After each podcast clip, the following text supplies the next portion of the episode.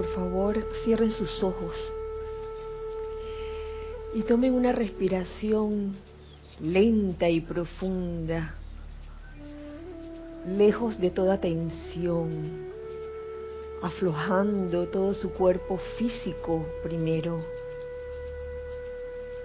aflojando todos sus músculos, sus hombros, su cuello, sus piernas, sus manos, sus pies, soltando y dejando ir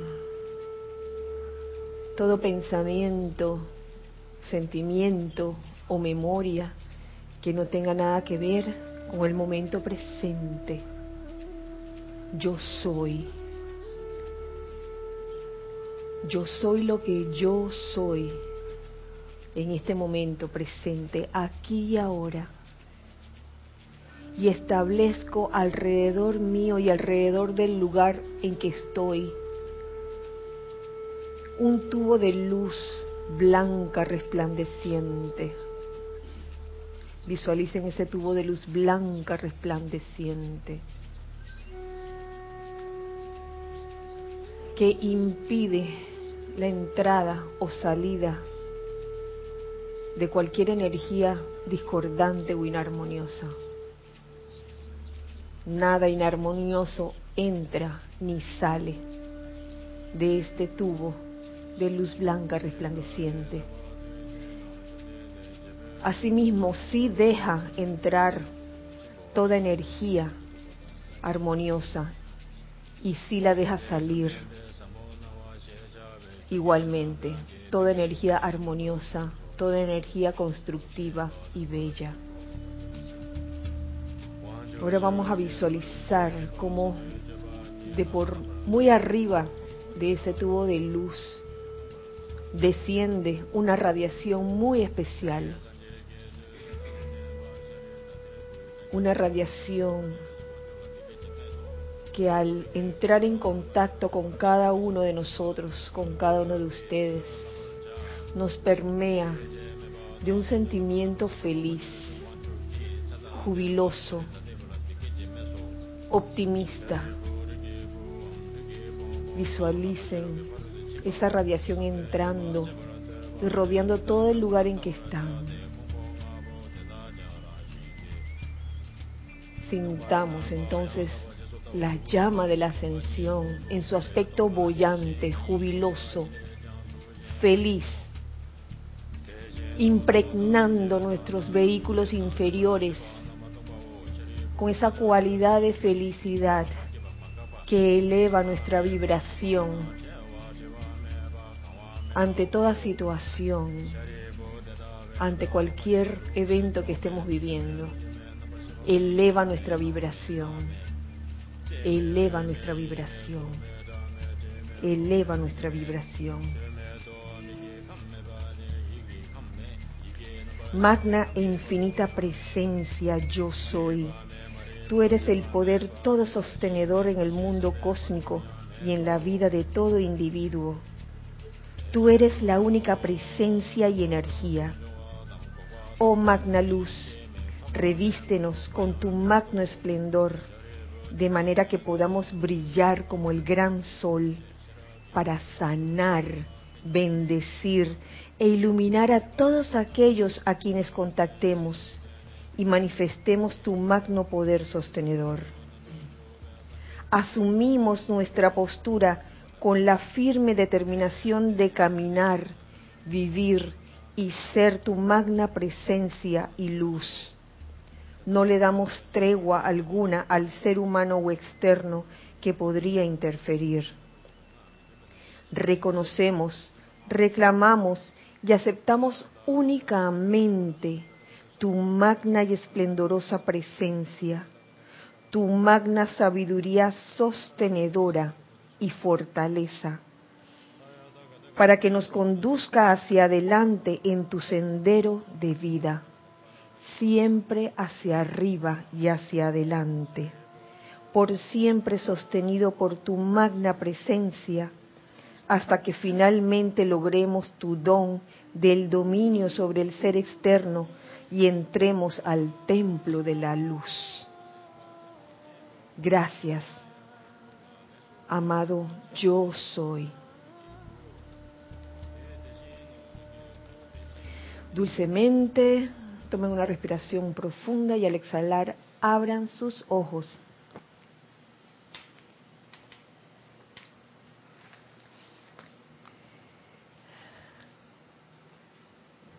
Pasen adelante, bienvenidos sean todos. Dios bendice la preciosa luz en cada uno de sus corazones. Eh, les doy nuevamente la bienvenida a este espacio Los Hijos del Uno, espacio de todos nosotros. Gracias, hijos del uno, por estar de este lado, aquí presentes. Eh, gracias Giselle y Ramiro, quien están el día de hoy en cabina, chat y cámara. Gracias por su servicio amoroso. Eh, invito a participar a los hijos del uno que están fuera a través de sus comentarios o preguntas a través del chat por Skype, Serapis Bay Radio y también les doy un cálido abrazo a los hijos del uno que están del otro lado, eh, especialmente a Ana Julia, que, es una hija de luna, eh, hija del uno de aquí interna, no está con nosotros físicamente, pero debe estar en su casa, así que les mando un cálido abrazo. Y también a todos los hijos del uno que están del otro lado. Casi le mando saludos a Gonzalo y a Vero. Pero ya están aquí. Así que bienvenidos, gracias. Gracias por estar aquí. Eh, quería adelantarles un anuncio de este mes de febrero y resulta que el 19 de febrero es el día glorioso porque hay doble actividad. Tenemos servicio de transmisión de la llama de la ascensión del mes de febrero. ¡Yay! Sí. Y tenemos también Serapis Movie con la película Concussion. El anfitrión está ahora mismo detrás de la cámara. Así que están todos invitados, consíganse la película en el lugar donde estén, en el país donde estén, en la ciudad donde estén. Es una película que tiene que ver con unos jugadores de, fútbol americano, si no me equivoco, ¿sí? De fútbol americano. Eh, Así que para esa tarde habrán hot dogs completos en otros países y todas las cosas que se les ocurra también. Así que están todos invitados. Eh, bueno, el tema de hoy tiene que ver con muchas cosas vividas. Yo diría que vividas desde que comencé desde que entré a la enseñanza, desde que entramos todos a la enseñanza, porque tiene que ver con la verdad. Yo creo que todos hemos oído aquella frase del maestro ascendido Jesús, conoceréis la verdad y ella os hará libres. Y lo hemos escuchado desde hace bastante tiempo dentro de la enseñanza de los maestros ascendidos. Y yo, yo le he dicho muchas veces, de muchas formas, conoce la verdad y ella te hará libre. Conoceréis la verdad y ella os hará libre. Libres. Conoced la verdad y ella os hará libres. ¿Qué significará en verdad eso, verdad? Yo estaba buscando de entre la enseñanza de los maestros ascendidos, donde podía algún maestro ascendido mencionar esto, y son, son varios, pero quiero remitirme a lo que encontré bajo la enseñanza de nada más y nada menos que la diosa de la verdad, la amada Palas Atenea. Y eso está en el diario de Palas Atenea, en el capítulo 2. Y dice así, conoceréis la verdad y la verdad os hará libres. dijo el Maestro Jesús. ¿Qué es la verdad? Preguntó Pilatos hace dos mil años. Y es una pregunta pertinente aún hoy en la confusión del mundo y de todos los que sobre él habitan. La verdad es perfección. Y lo que no es perfecto no es verdad. Pero aquí hago un paréntesis para hacer esta acotación. La perfección o el concepto de perfección. Uy, gracias. Esta es perfección. Me acabo de sentir la libertad. Lo que pasa es que hay un abaniquito, un abanico que funciona mientras no esté funcionando la clase y a veces se nos olvida apagarlo a cualquiera de nosotros y, se oye este sonido de shh. Y es aquí que a veces tenemos conciencia de que el abanico está encendido en medio de la clase y cuando se apaga, ¡oh, liberación! Gracias. Hago la acotación sobre la perfección porque lo que es perfección para una persona puede que no sea perfección para la otra. Y ahí es donde se forman a veces ciertas diferencias que no se pueden o no se quieren conciliar por muchas razones. ¿Mm? Dice que, bueno, para mí perfección es esto. O, solemos calificar de algo como que no es perfecto. Entonces la perfección puede variar según, el estado de conciencia de, cada quien. ¿De que te ríes, Gis?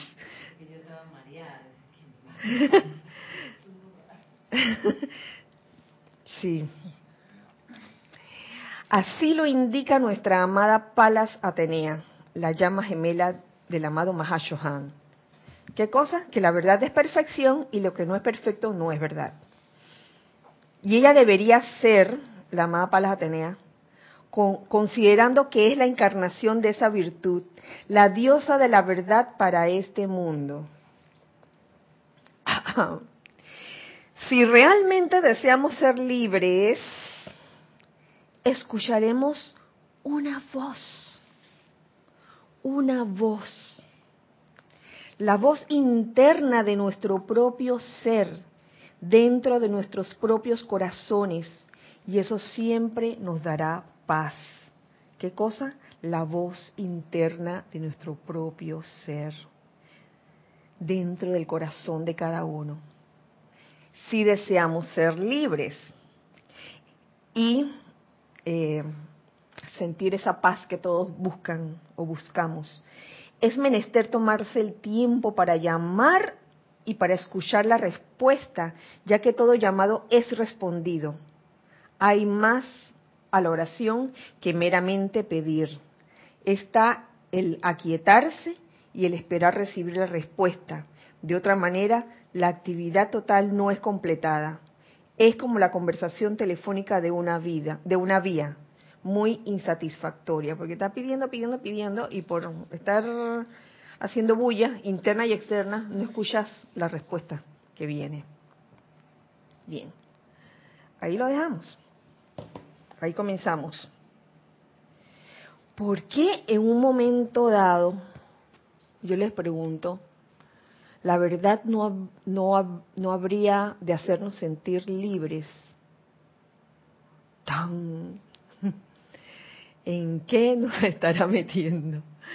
¿Mm? Sí, vamos a ser sinceros, hay momentos en que esa verdad que de alguna manera cualquiera de nosotros puede interpretar y dar de muchas formas, puede que en algún momento no haga sentir libre inmediatamente a la persona que lo está recibiendo. ¿Por qué será? A mí se me ocurren varias razones y eh, yo las puse aquí, las escribí para que no se me olvidaran. Una de esas razones, y si a alguien de ustedes se le ocurre otras razones, pues puede traerlo a colación. Una de esas razones es la resistencia.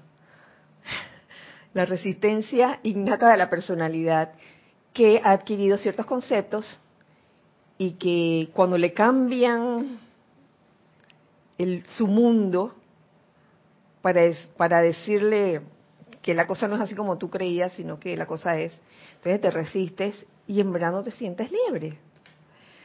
Un tema que yo me acuerdo que causaba eh, cierta revolución era el tema del perdón. Ah, eso lo sabemos.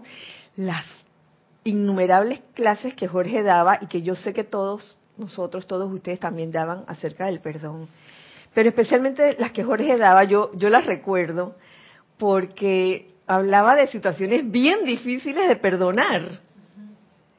¿Mm? ¿Cómo yo voy a perdonar a esta, a esta persona que abusó del poder y todo eso? Y es que hay como una, una resistencia dentro de uno de que, ¿cómo es posible? Oye, no me da la gana, pues. En ese momento, esa visión de la verdad que te están dando no te está haciendo libre, te está haciendo sentir y que, oh, como, que voy a tener que perdonar. La verdad es que me siento obligado para perdonar. Y yo sé que varios, o en, algunos momentos, nos pudimos haber sentido así en el transcurso de todos estos años. Y es, menester ser sincero. Es menester ser honesto en estas cosas. Oye, la verdad que esta ley del perdón que apliqué en este momento, dije, no la sentí. Y es por esa resistencia de que tenemos ciertos conceptos adquiridos o quizás hay algo de, orgullo espiritual, orgullo simplemente de, arrogancia o, del hecho de no me voy a humillar ante fulanito pidiéndole perdón, como yo pedirle perdón a él, ¿cómo se te ocurre? Y en efecto, una vez me ocurrió, enseñanza para mí, una vez un, un amigo mío, que era albañil, tenía una situación con unos familiares, una situación bien fea, ni quiero mencionar qué era, donde lo culpaban a él de algo y yo le dije, mm", apliqué las de, que bueno, aquí eh, lo que cabría es pedir perdón. Chuleta. Mi amigo fue a pedir perdón. ¿Y sabes lo que le dijeron? Eres culpable, lo estás admitiendo. Y quedó peor. Y dije, ay Dios, metido de pata. Son cosas que uno aprende en el camino, que hay situaciones y hay situaciones y mm, puede que una situación requiera otra fórmula, uno nunca sabe. ¿Tú querías decir algo, Irina? Kira, tú mencionaste eh, un poquito antes que a veces nosotros interpretamos la verdad, la verdad nuestra, la humana. Entonces yo, cuando dijiste que para, para una persona lo que era la perfección, perdón, que cuando lo que para uno era perfecto, para el otro no era perfecto. ¿Cierto? Sí. Entonces yo digo, yo pienso que también nosotros tenemos ese concepto humano de la verdad. Entonces no aceptamos realmente cuando ocurre eso que yo siento que esa verdad no me libera, yo siento que yo no estoy, o sea, yo no estoy viendo eso como la verdad, sino que estoy viendo, como la gente dice muy por ahí también, dice que mi verdad, tu verdad. Y no existe ni mi verdad ni tu verdad, existe nada más una. Pero yo tengo mi concepto y no lo quiero aceptar. Entonces, si no se acomoda lo que yo quiero, yo no siento que me libera. Porque para que me libere, tiene que acomodarse a lo que yo pienso yo pienso que, que, parte de que yo no me sienta liberada con, con esa verdad es que no, no la acepto. Tengo todavía mi, mi humanidad, mi personalidad manejando ese concepto. Digo, esto visto desde el punto de vista, hay muchos ejemplos en el mundo externo, pero también en el mundo de, de la enseñanza de los maestros ascendidos, la enseñanza espiritual. También sucede eso. No es bueno ni malo, sino que cada instructor tiene su libro, como quien dice, tiene su estado de conciencia y va a interpretar una misma enseñanza de diferente forma que los demás. Y puede que a algunos les libere esa, ese punto o, ese enfoque que le da y otros no. Entonces, mm, a lo que a lo que quiero ir es, es a, la comprensión de todo esto y a no mal calificar la energía por gusto. Dice que, ay, no me gusta lo que está diciendo. Mira cómo lo dice. No sabemos qué hay en la conciencia de ese individuo o de esa persona o de ese instructor en ese momento. Entonces, sigamos, sigamos con, con, con, este tema de por qué no habríamos de sentirnos libres ante la verdad que se nos presenta. Uno, puse, eh, puse el motivo de la resistencia. Otro motivo es quizás porque el corazón te está diciendo otra cosa. El corazón te está diciendo otra cosa. Yo no estoy hablando, yo estoy hablando de instructores en general, yo no estoy hablando nada más de este grupo en, en general. Han habido momentos en que quizás la enseñanza se ha impartido de una forma que lejos de liberarte, lo que ha sido es amarrarte. Y a mí me consta porque yo sé que este, varias de esas cosas las vivimos al principio de nuestro sendero eh, en este, en este, en este, en este grupo. Sí, cuando, cuando la dispensación era diferente. Luego hubo el cambio de la dispensación donde Jorge decidió, eh, pues, este, dedicarse exclusivamente a la enseñanza de los maestros ascendidos. Eh, y yo, en verdad, no lo califico de mal ni bien. Simplemente eran cuestiones de la época. Y aquí, aquí voy a, voy a decir un ejemplo de esto y, eso fue ahí por culpa tuya, Gonzalo. Cuando estabas hablando el domingo acerca de, de cómo el médico te había, te había dicho que había que comer, que la mejor forma de, de, comer, eh, de comer era no hablar mientras comías. Tú no sabes el alivio que a mí me produjo eso. Y Giselle se ríe y sabe por qué, porque ella estuvo allí en esa época. Yo, yo viví años con ese sentimiento de culpa de que yo no hablé en aquella cena. Me invitaron a cenar eh, y en aquella cena los que eran los que eran liderizaban en, ese tiempo, el, el que liderizaba en ese tiempo, eh, no le gustó que yo no hablara en toda la cena. Y la verdad que yo me sentí tan mal. Yo me acuerdo, yo recuerdo haber llorado toda la noche y después todo al día siguiente lloré, lloré, lloré y, y recuerdo haber comprado como dos docenas de rosas para llevárselo, pero, pero, era un sentimiento de culpa increíble. Sinceramente era un sentimiento de culpa. A partir de entonces, eh, tus discípulos hablaron como nunca en toda la cena.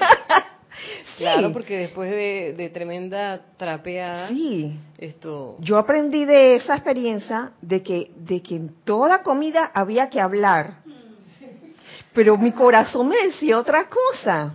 Incluso yo me llegué a sentir incómoda o, molesta con mi familia, porque mi familia cuando cena no habla. Por cultura, yo no sé, esa, es, mi cultura es, como tan diferente en ese aspecto. Y cada vez que nos reunimos para un día de la madre, para una Navidad, estamos todas en la mesa y estamos y que, la hora de comer y. Y yo, yo decía para mis adentro, después de haber aprendido que había que hablar en todas las comidas, yo decía que, oye, pero qué aburrido, loco. Mi familia sí es aburrida. Pero entonces, oye, he caído en la cuenta de que, wow, es, es una forma de, de pensar. No sé por qué mis paisanos chinos no, no comerán, no, perdón, no hablarán durante la cena, tal vez es por eso mismo, para que la comida siente bien, precisamente. Sí, es por eso tan delgado, dice.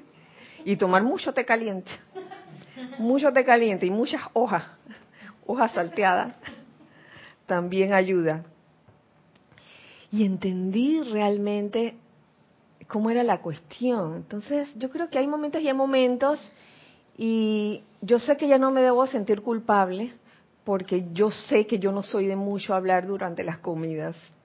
Yo sé. Mi tendencia natural es a no hablar mucho. Y yo siempre me, sentía como que, chuleta, todo el mundo habló bastante y yo fui la que menos hablé. Hoy día, aquí y ahora, yo soy lo que yo soy. Yo soy lo que yo soy. Y mi sentir es este. Oye, si, si no me da la gana de hablar, porque, oye, es, es como, como parte de mi cultura y también por motivos de salud. Entonces no estoy cometiendo ningún delito. Y no critico ni condeno a los que en algún momento determinado en el, en el pasado me enseñaron eso, porque en su cultura occidental sí es de educación tener que hablar durante las comidas. Y yo lo entiendo perfectamente.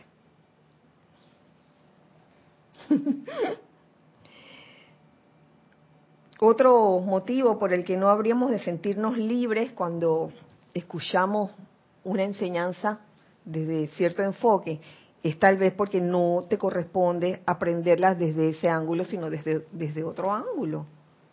Tan sencillo como eso. Yo, yo veo que la gente o el, o el estudiante a veces como que, como que se tortura a sí mismo tratando de asimilar una, enseñanza o, o, o, la forma como, o el enfoque que se dio de la enseñanza, oye, pero es que esto me suena, oye, me es difícil, me es difícil, y lo sienten difícil, tal vez porque le corresponde eh, aprenderlo desde otro ángulo, desde otro punto de vista, de, darle otro enfoque.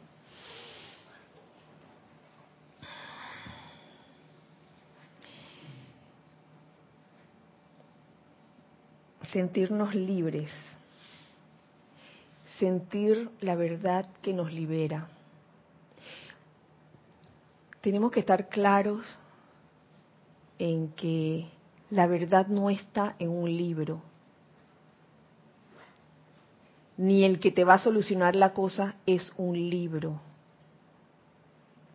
El que te va a solucionar cualquier situación que tengas eres tú mismo.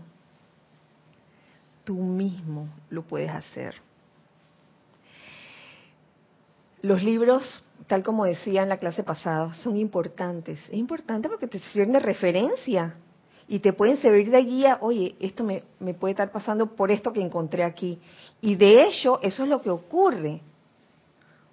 Es increíble la magia que hay en los libros cuando tú tienes alguna apariencia que estás pasando y agarras o tomas un libro de tu biblioteca personal y la abres y lees y tú dices,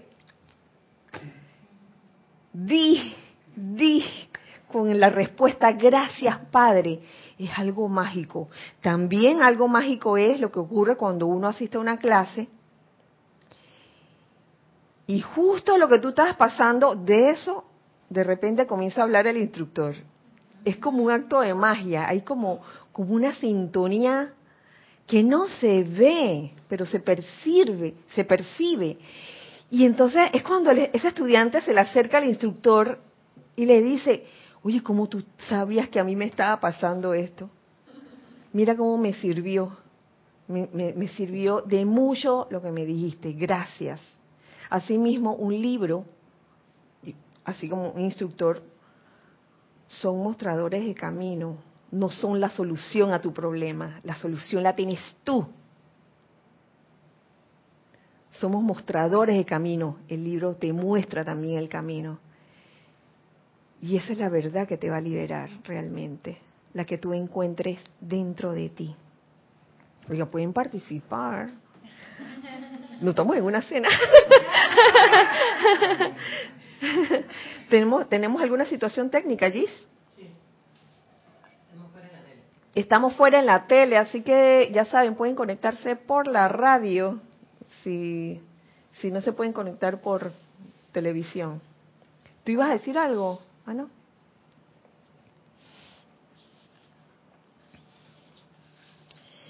El enfoque que, el enfoque que cada uno le da a una enseñanza en particular una enseñanza escrita es diferente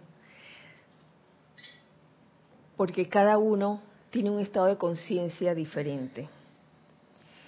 Por eso es importante y, y, se le dice una y otra vez a todo estudiante que aprenda a discernir en todo momento y también a los instructores, todos, en verdad todos. Aquí no hay disque, división entre instructores o discípulos, en verdad todos, a todos nos toca discernir constantemente. Porque si no discernimos constantemente, nos tapamos los ojos y comenzamos a hacer las cosas a ciegas, por obediencia ciega o simplemente por inercia, no sé cómo decirlo, inercia simplemente, por seguir de que, ah, esto debe ser igual, pero no siempre, no siempre sucede así.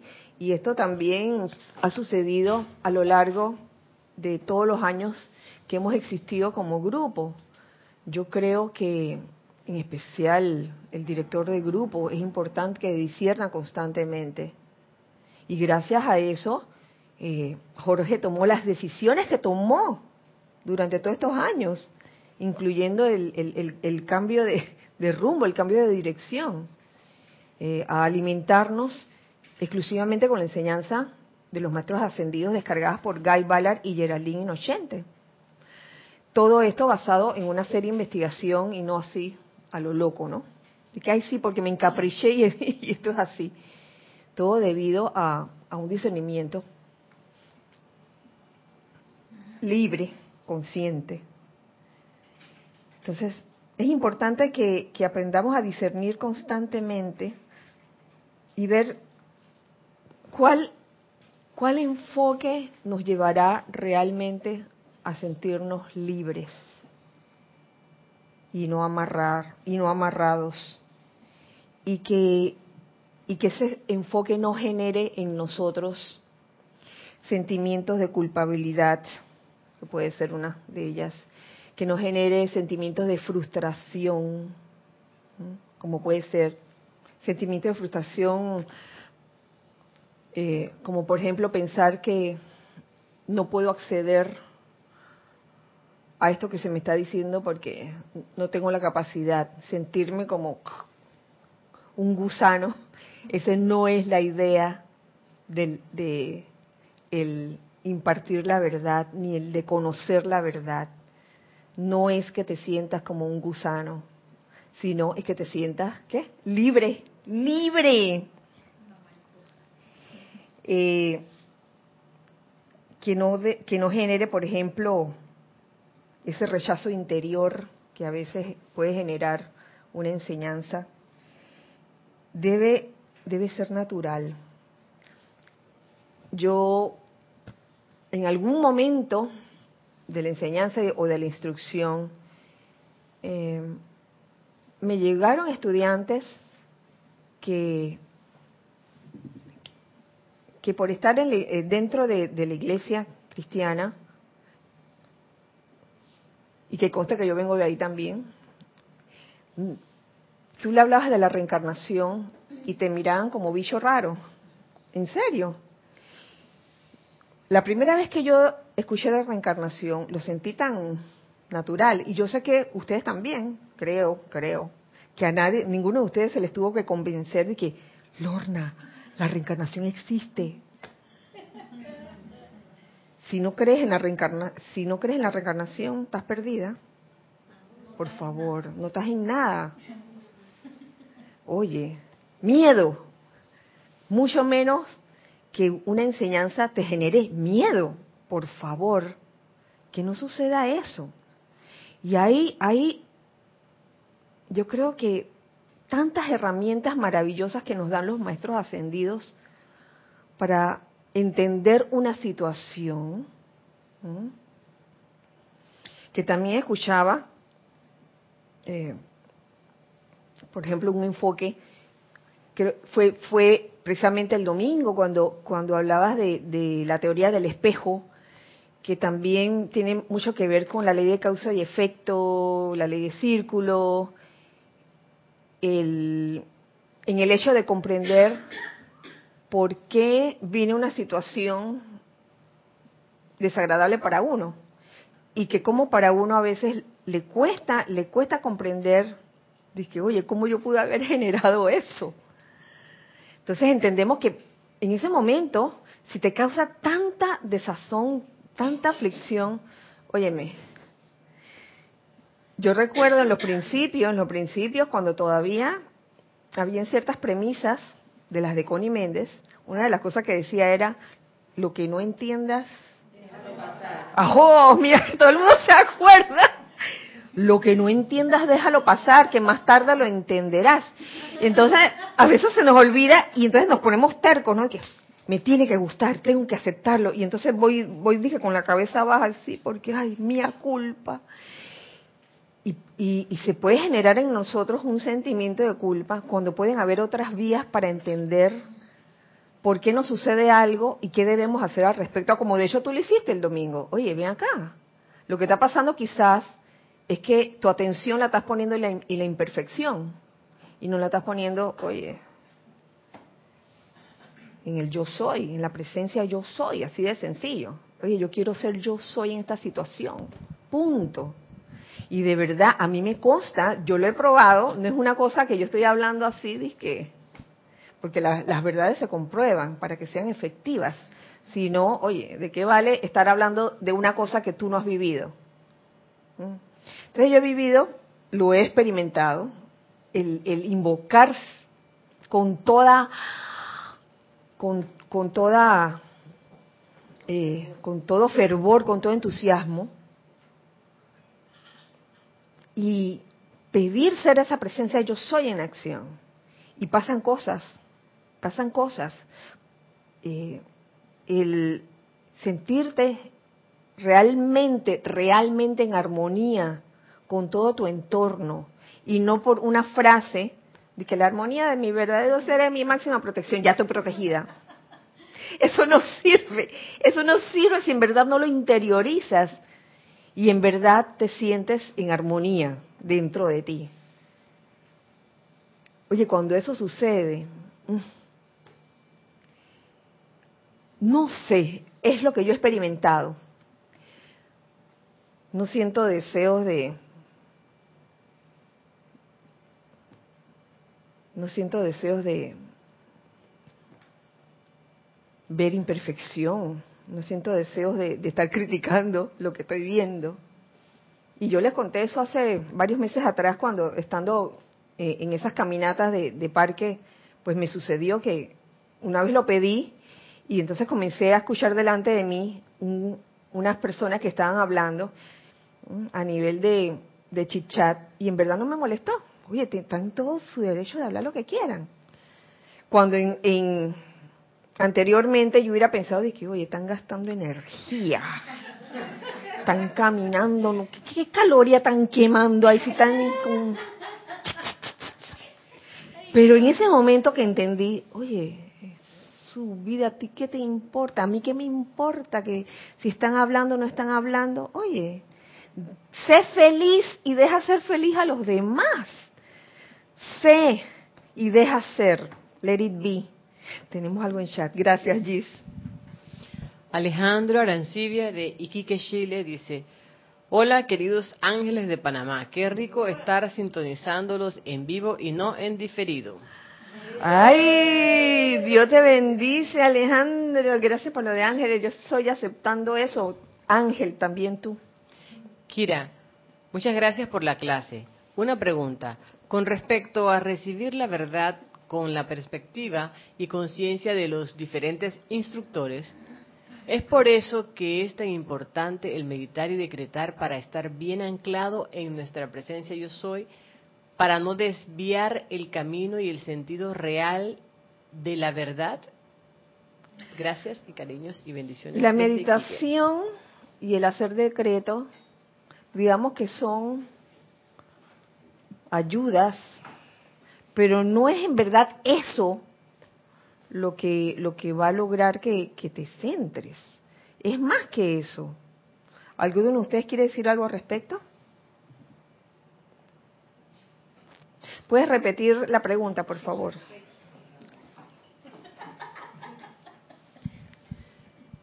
La pregunta nada más, Gis. Yo espérate. Please.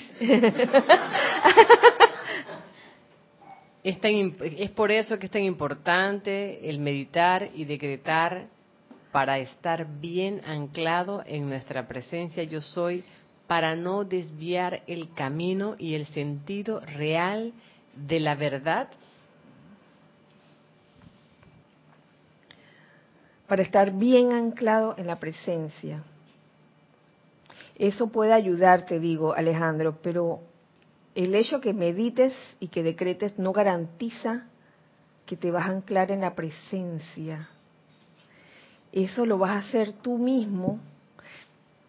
La meditación te puede ayudar, los decretos te pueden ayudar, pero lo puedes hacer tú mismo, con tu actitud, con, estar claro en lo que tú quieres. Ramiro quiere decir algo, a ver.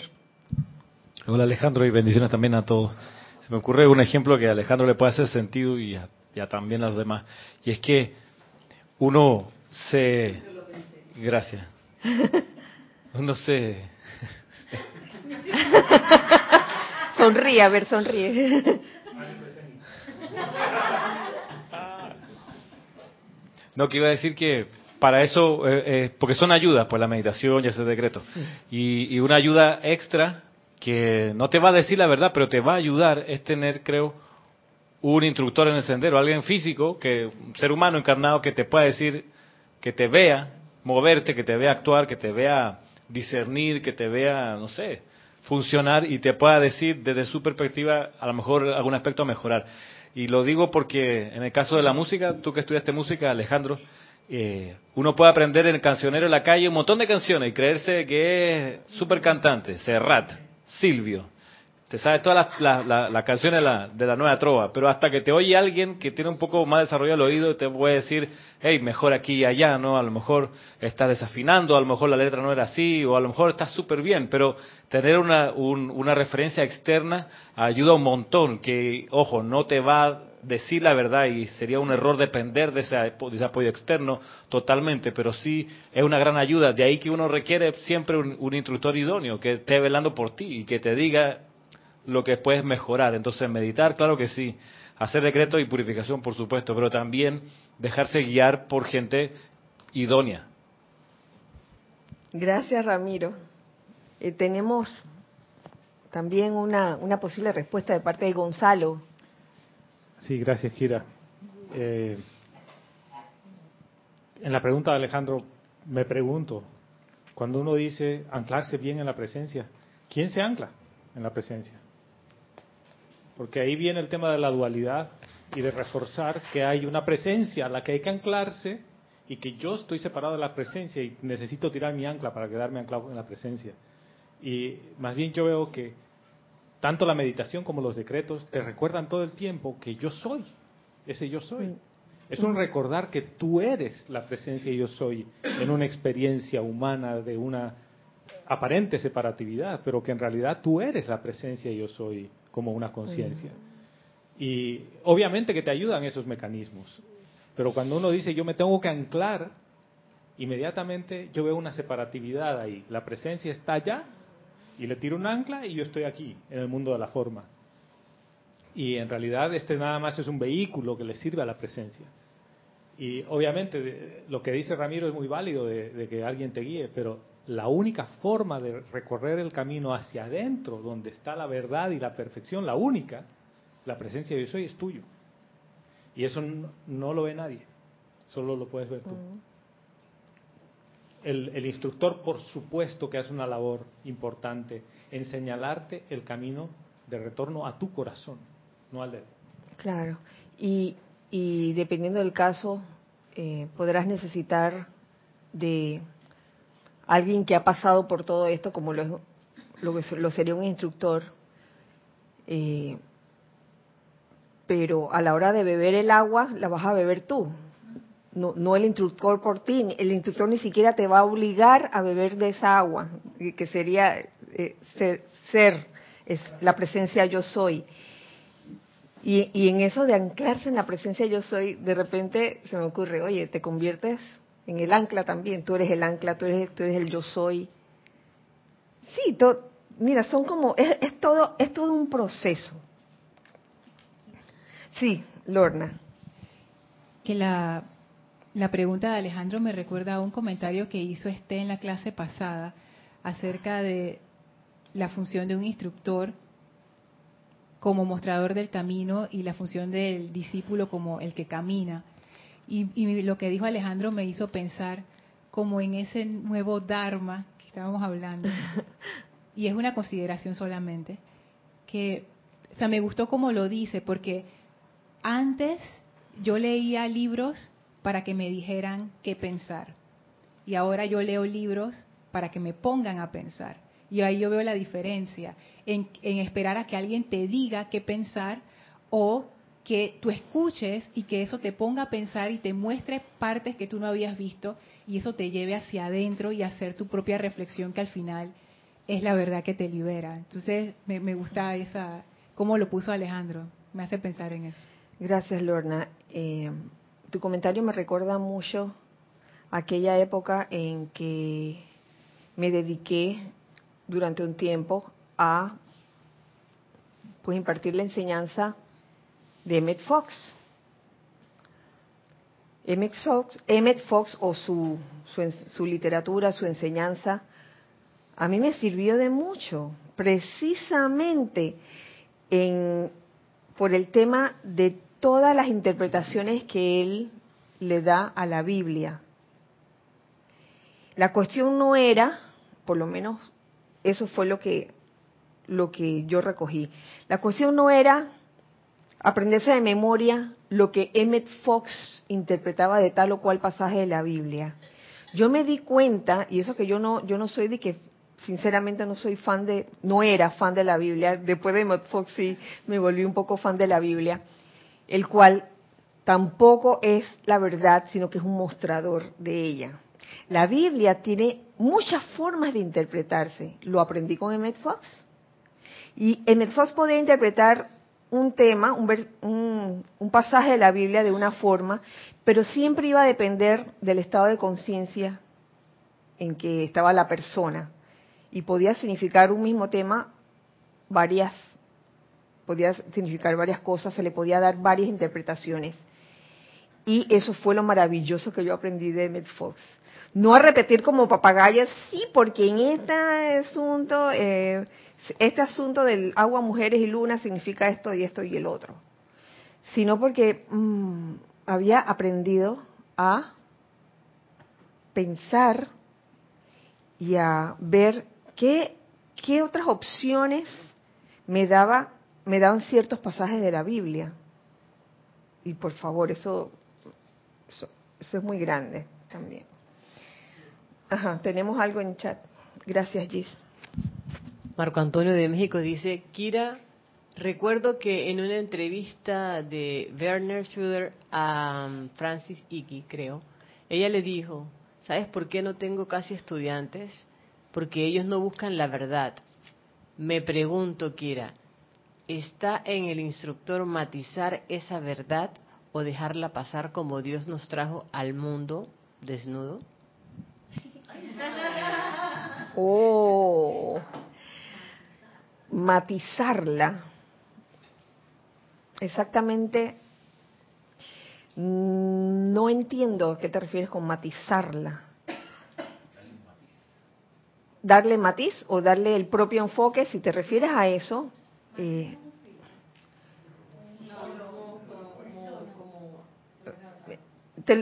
ok, te lo voy a poner de una manera. Okay. Te lo voy a poner de una manera, eh, Marco.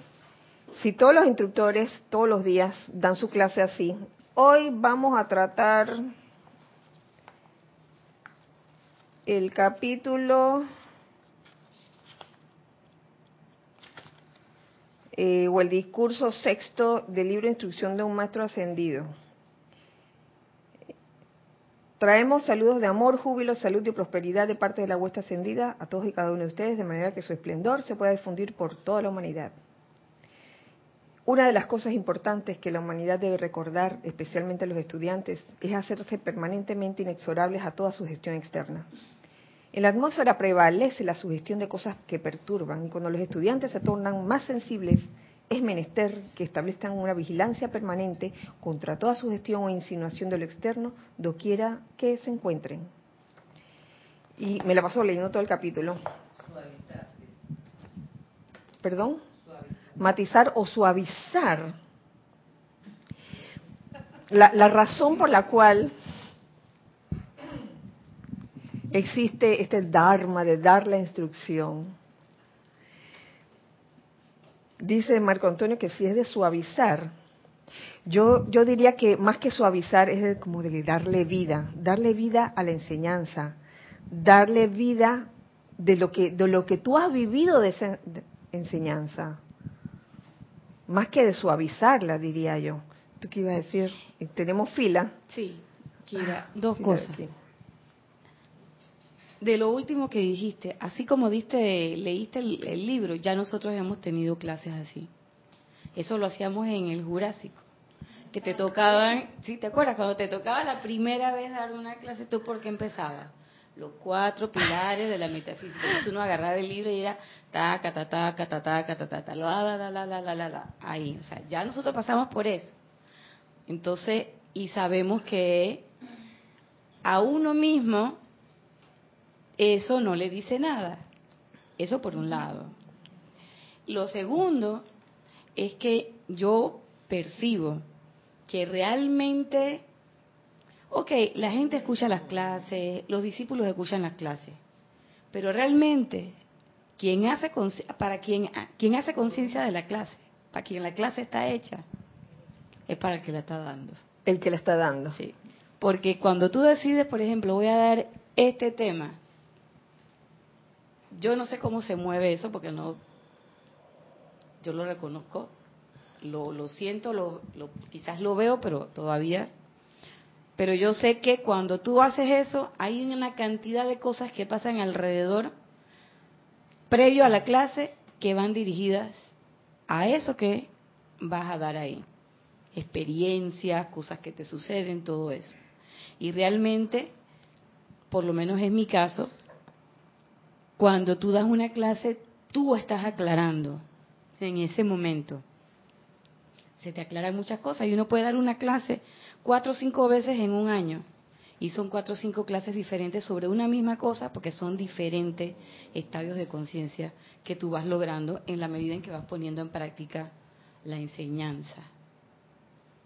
Entonces, eh, yo pienso que la enseñanza es difícil matizarla porque uno mismo lo ha probado. A veces tú quieres forzar la cosa por un lado y que va, no sale. A la larga sale siempre a relucir lo que la palabra del maestro ha dicho. Y por otro lado, yo recuerdo lo que nos decía Jorge y lo que tú también eh, me has dicho muchas veces, y es que uno siempre tiene su termómetro interno. Y el termómetro interno es cómo yo me siento frente a lo que se está planteando. Y yo recuerdo que Jorge decía, cuando ustedes sientan que yo no estoy viendo por sus intereses, salgan corriendo. Si tú no te sientes bien en un lugar, pues, ¿qué haces ahí? Entonces, uno cuando escucha a los instructores, también por radiación, uno se siente más cómodo con uno, más cómodo con otro y qué sé yo, pero a la larga, si tú te pones a ver las diferentes acepciones que cada uno tiene hay un hilo conductor entre, entre, todos y es dónde pones tu atención y cuáles son las cosas fundamentales, igual que en los discursos de los maestros. Digo, no es que, no es que yo esté, pero igual pasa. Tienes diferentes libros, diferentes temas y no hay un solo maestro que se contradiga con otro. Es una sola cosa. Sí, así es. Gracias, Irina. Nere, ¿tú ibas a decir algo? ¿O ya se te olvidó? ya se te olvidó.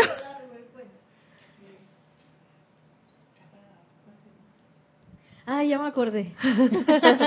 que también, eh, pensando en lo de matizar, eh, pienso que el instructor también prepara un poco el ambiente a través del cual se va a dar la descarga de, la enseñanza. Siempre, siempre me acuerdo del ejemplo de Jorge, que yo me preguntaba por qué le echaba chistes, pero después me daba cuenta que a veces después de, de una tanda de chistes venía un tema fuerte. Entonces yo, yo sentía que, que un poco él preparaba el camino para ciertos temas, a veces cuando los temas eran fuertes y algo así. Y pienso que también la vivencia que cada instructor tiene de la enseñanza y cómo eh, la expone, también prepara ese ambiente, que debe ser un ambiente que genere confianza, que genere seguridad y, felicidad también, ¿por qué no? Gracias, Nere. Gracias, Nere, por el comentario, porque precisamente esto, esto me recuerda parte de, del servicio de un instructor que es el de ser transformador reductor. Es hacer la enseñanza accesible. Si no la haces accesible, ¿de qué sirve? Si comienzas a dar tu clase de que súper magistral, con terminología complicada, y así así hubo mucho, muchas situaciones donde donde habían personas que asistían a una conferencia súper magistrales y la persona decía no entendí nada de lo que dijo la conferencia estuvo magistral había dominio del tema qué bien habló pero no entendí nada. Entonces yo le pregunto eso de qué sirve no sirve de nada. De nada sirve. Hay también en esto de, cómo estás recibiendo tú la enseñanza, si te hace sentir libre o si no te hace sentir libre. Y yo lo mencioné hace un rato, eh, observar qué sentimos y procurar que no nos, que no nos haga sentir eh, culpabilidad, rechazo interior, ni frustración, porque ahí también pues se puede dar esta, esta situación de, un estudiante que está aplicando, aplicando y, no le resulta la cosa. Y hay un sentido de frustración allí. Entonces, ¿qué pasa? Ahí, ojo, porque no es cuestión de que voy a abandonar, voy a abandonar el, el asunto, el tema, es buscar el término medio. Porque hay cosas que requieren, que requieren esfuerzo. Pero el esfuerzo así como la responsabilidad que yo mencioné en la clase pasada, que la responsabilidad debe ser una responsabilidad bollante, no una responsabilidad que, te pesa. Asimismo, el esfuerzo debe ser un esfuerzo, oye, lo quiero hacer aunque me cueste, como hacer ejercicio, quieres tener musculatura, oye, tienes que hacer ciertos ejercicios, agarrar ciertas máquinas y te va a doler. ¿Mm? ¿Quieres ser bien flexible? lograr una flexibilidad, bueno, te va a doler, te pueden doler los ejercicios que te van a causar flexibilidad. Entonces es un esfuerzo, un esfuerzo eh, de sentido común, sensato, de algo que tú quieres hacer. Una cosa es el esfuerzo y otra cosa es el forzar una situación que es diferente. Son dos cosas diferentes, el esfuerzo y la fuerza. Y precisamente lo escuchaba el, lunes en tu clase, Irina, cuando hablabas de, la diferencia entre fuerza y poder. Y resulta que a veces humanamente queremos forzar una situación. Mm, ¿Qué ejemplo podemos dar cuando quieres resultados inmediatos? Haces un decreto y quieres que la cosa se te cumpla ya y que estás como forzando la situación y te desesperas, ahí hay descontrol de la energía. Pero otra cosa es que tú quieras llegar a un punto X y para eso requiera cierto esfuerzo. Por ejemplo, aprender a, no mal calificar la energía, a calificarla constructivamente todo, todo el tiempo, eso requiere un esfuerzo, requiere esfuerzo si, si la persona ha estado acostumbrada siempre a calificar la energía destructivamente. Va a requerir un esfuerzo. Tenemos ¿Quién estaba primero? Yo vi allí primero. Ajá. Angélica de Chillán, Chile dice, hola Kira, bendiciones para ti y para todos. Hola Angélica, Dios te bendice. Dice, respecto de comprender y darle la oportunidad a la verdad, que está en uno mismo. Me pasó que por alguna razón de la vida recibí una aparente aclaración de qué es lo real, si I am o yo soy.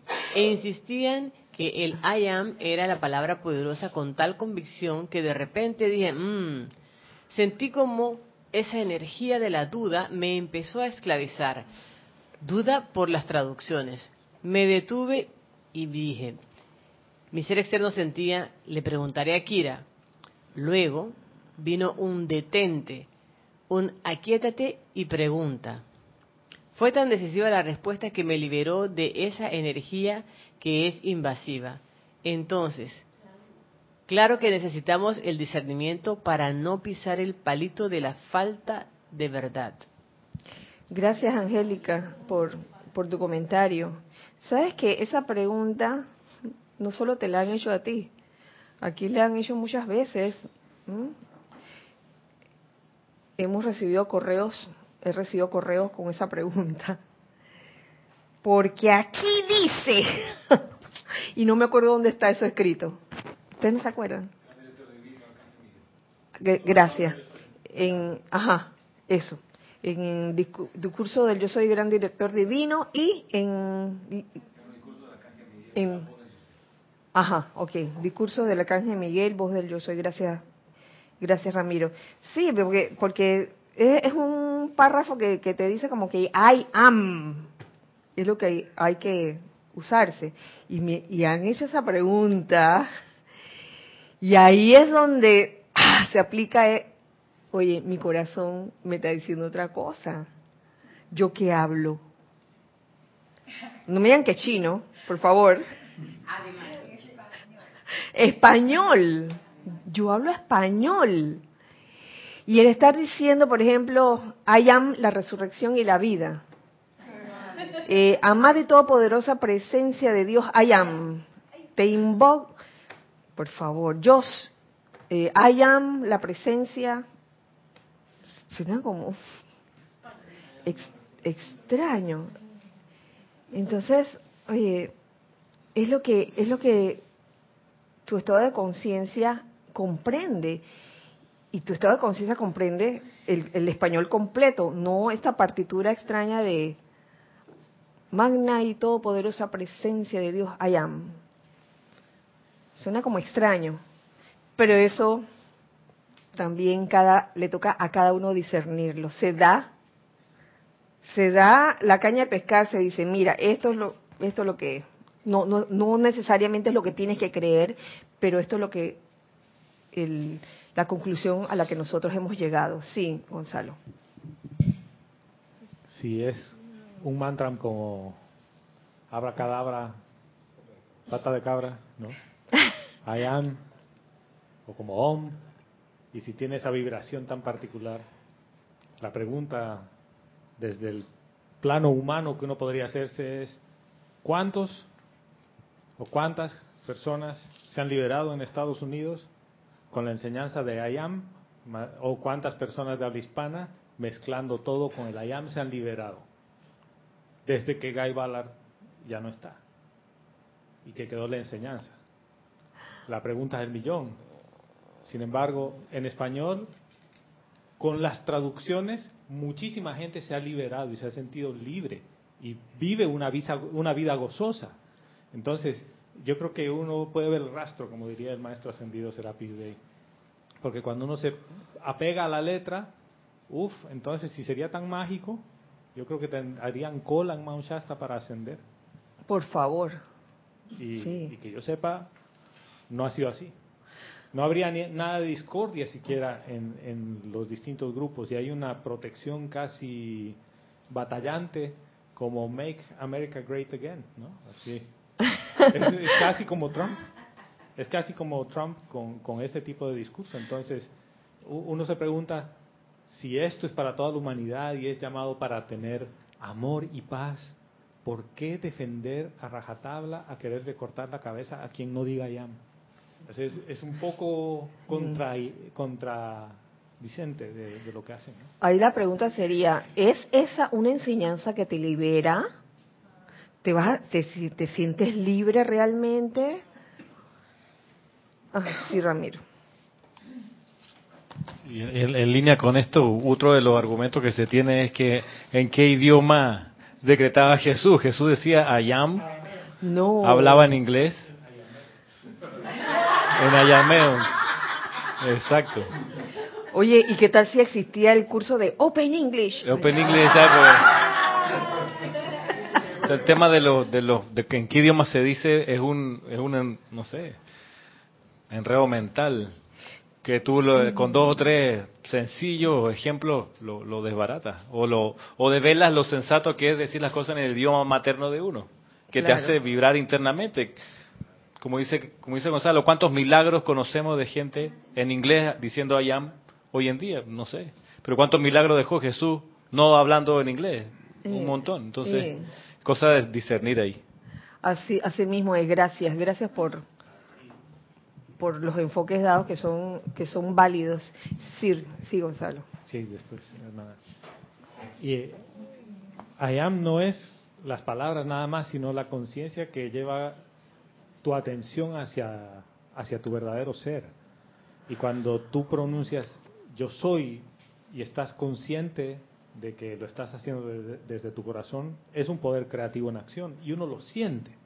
Y uno sabe que Sí. funciona así. Y el, el yo soy se refiere justamente a la presencia de Dios en cada uno. Y no es porque diga I am. O sea, es. esto es algo que va mucho más allá de la letra. Y estoy con Ramiro, y si el maestro ascendido Jesús y todos los maestros que vinieron antes que él, ¿en qué idioma hablaban? Mm. ¿En inglés? Por favor. Eh, Entonces, Con subtítulos, ¿no? óyeme. Ah, otra cosita más. Dale, dale. Creo que va en línea con tu clase de la verdad. Conoceréis la verdad y, oja- y la verdad os, hará libre. Recordemos que conoceréis es hacerse uno con algo. No es comprender externamente, hacerse uno con algo. Y en la y eso yo creo que ha estado permeando toda esta clase, porque tanto en refugiarse en lo que dice el discurso del gran director divino, que ahora solo hay que decir a llama en inglés para que funcione, es una, siendo uno latino de, de- de- ah, idioma materno español, decirlo en inglés es como, es como, es como no conocer el yo soy, es no, no hacer, no interiorizarlo, porque interiorizado tenemos el español. Y es un poco lo que planteaba aquí el, el compañero de si la enseñanza, o lo que interpretamos aquí, si la enseñanza uno la tamiza o la, o la matiza, ¿cómo es la cosa, no? Entonces, la opción de leer el discurso entero sin dar ningún aporte de vida es súper cómodo, no te involucras para nada. No conoces la enseñanza, la estás leyendo. Nos estás mostrando que sabes leer, pero conocer en realidad y hacer tú tus milagros con esa, ahí, entonces, conoceréis la verdad, porque uno puede decir, sí, ahí está, pero si no me conviene, pues no la hago. Ajá. Si no está de acuerdo con lo que yo digo, entonces no.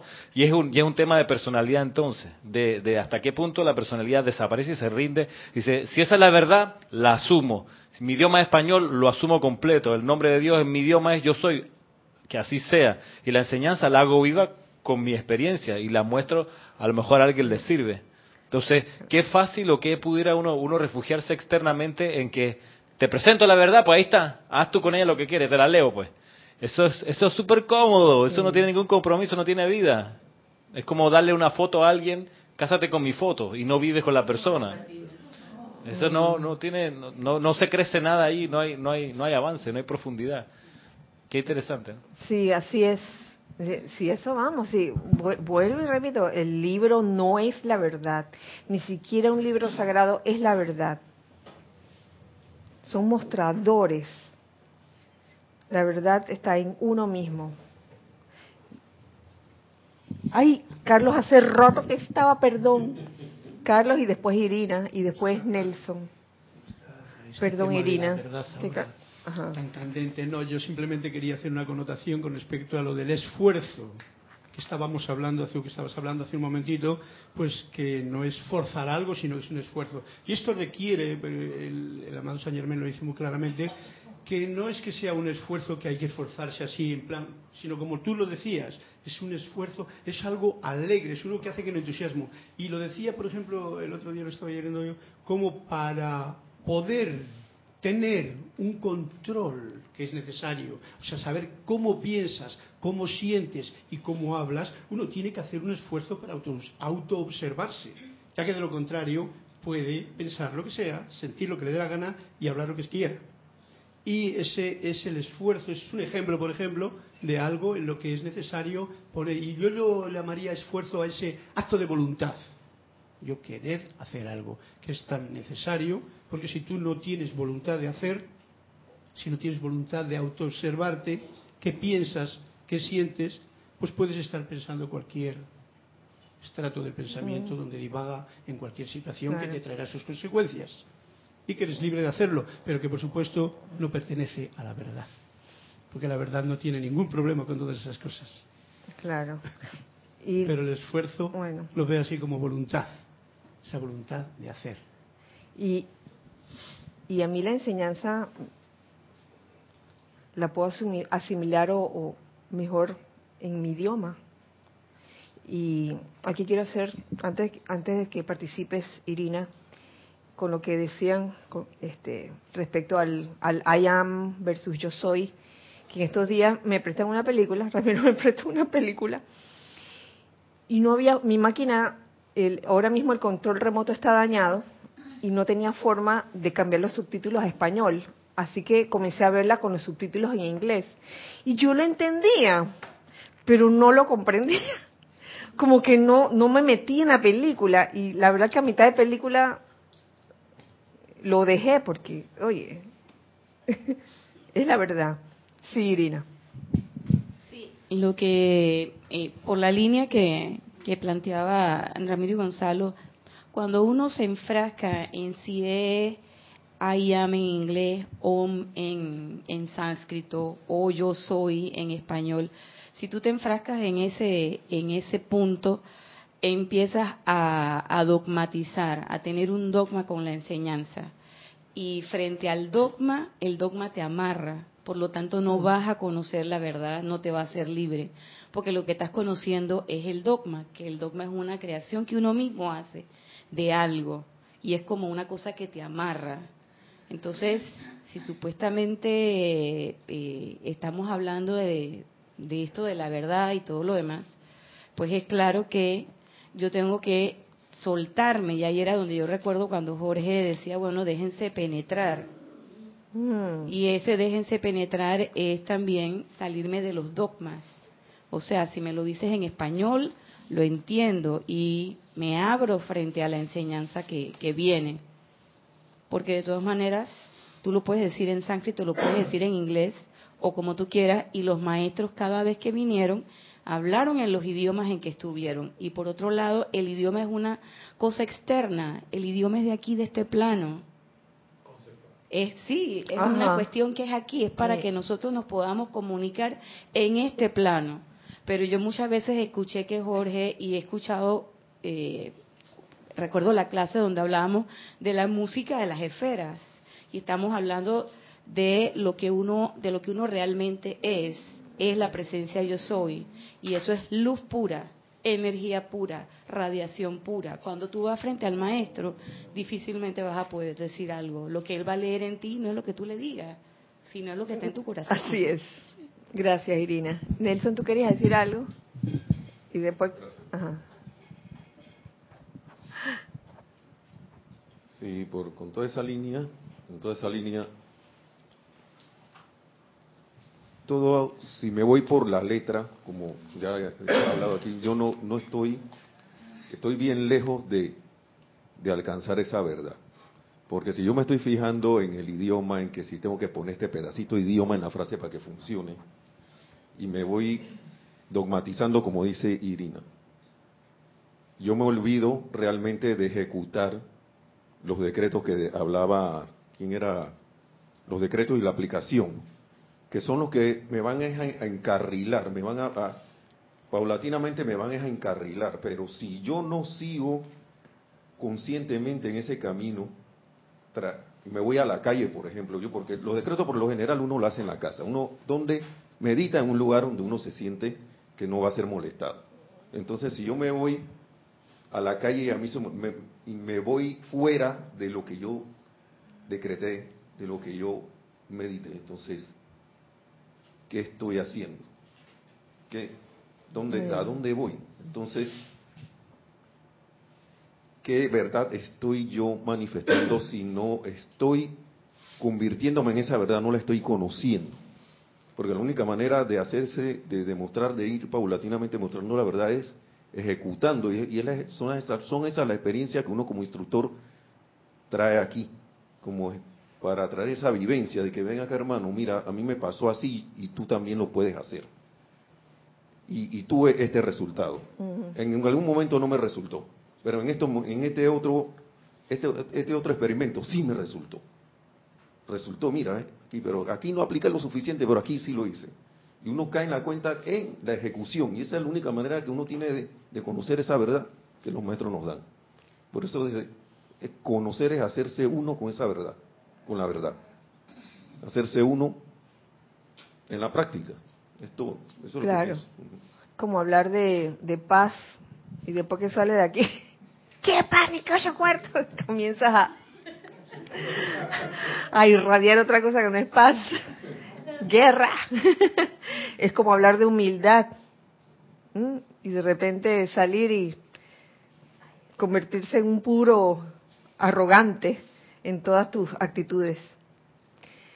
Carlos. Eh, Gracias, Nelson. Me maravilla un poquito con respecto a esto que estamos diciendo, que es, como decía Ramiro, ¿no?